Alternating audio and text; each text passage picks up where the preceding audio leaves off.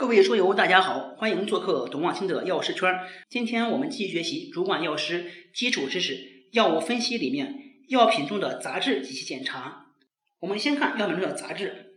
药品中的杂质呢，分为一般杂质和特殊杂质。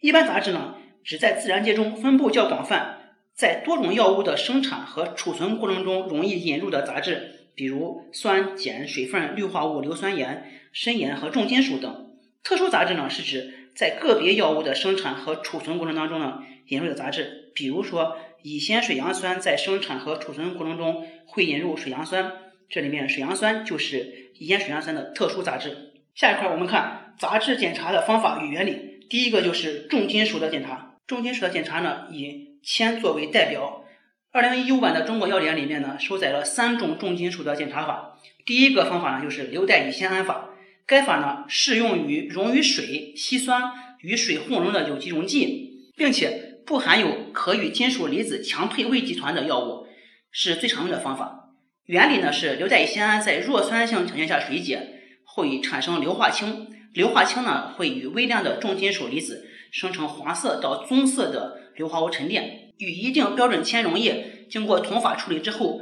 所成的颜色进行比较，判断供食品当中重金属呢是否。符合限量规定。这里面要注意的是，pH 在三点零到三点五时，硫化铅的沉淀比较完全。第二种方法呢，适用于含有芳环、杂环以及难溶于水、稀酸及乙醇的有机药物。重金属呢，可能会与芳环、杂环形成较牢固的架键，需要先将供食品在五百到六百摄氏度时破坏，然后残渣进一步再加硝酸，进一步使有机物分解。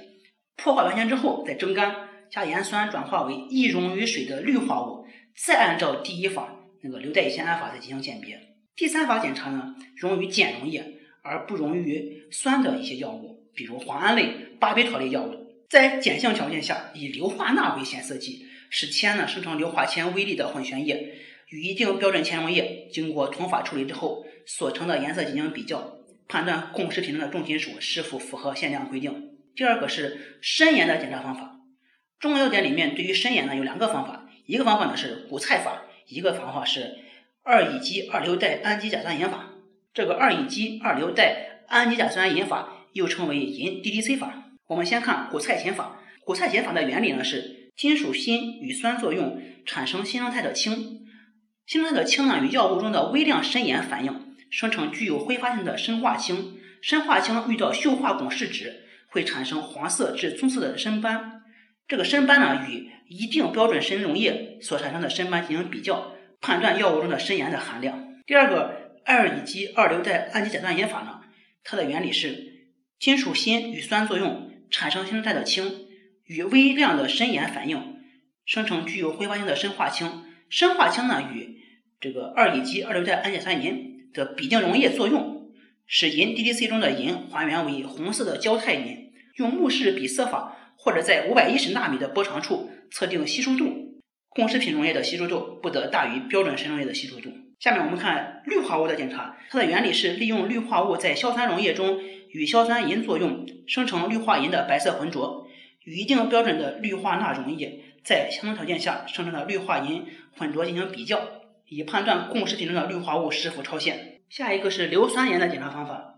药物中微量的硫酸盐在稀盐酸的酸性条件下与氯化钡反应，生成硫酸钡微粒，显得白色浑浊。这两个原理都很简单，我们就不再详述了。下一个是铁盐的检查方法。铁盐是在盐酸酸性溶液中与硫氰酸盐作用，生成红色可溶性硫氰酸铁配离子，与一定量的标准铁溶液用同法处理之后进行比色。在这个检查里面需要注意的是，它要加入一个氧化剂，就是过硫酸铵。过硫酸铵的作用呢是既可以氧化供食品中的二价铁离子变成三价铁离子，同时呢可以防止由于光线使硫酸铁还原或者分解褪色。下一个我们看铵盐的检查方法，原理呢是将供食品中的铵盐碱化之后蒸馏出来，与碱性碘化汞钾试液反应成色，与标准的氯化铵溶液用同法处理之后进行比色。最后一块呢我们看水分的测定。这里面有一个知识点，叫做废休水分测定法。废休水分测定法呢，可以准确的测定药物的结晶水、吸附水和游离水，不包括其他挥发性的物质。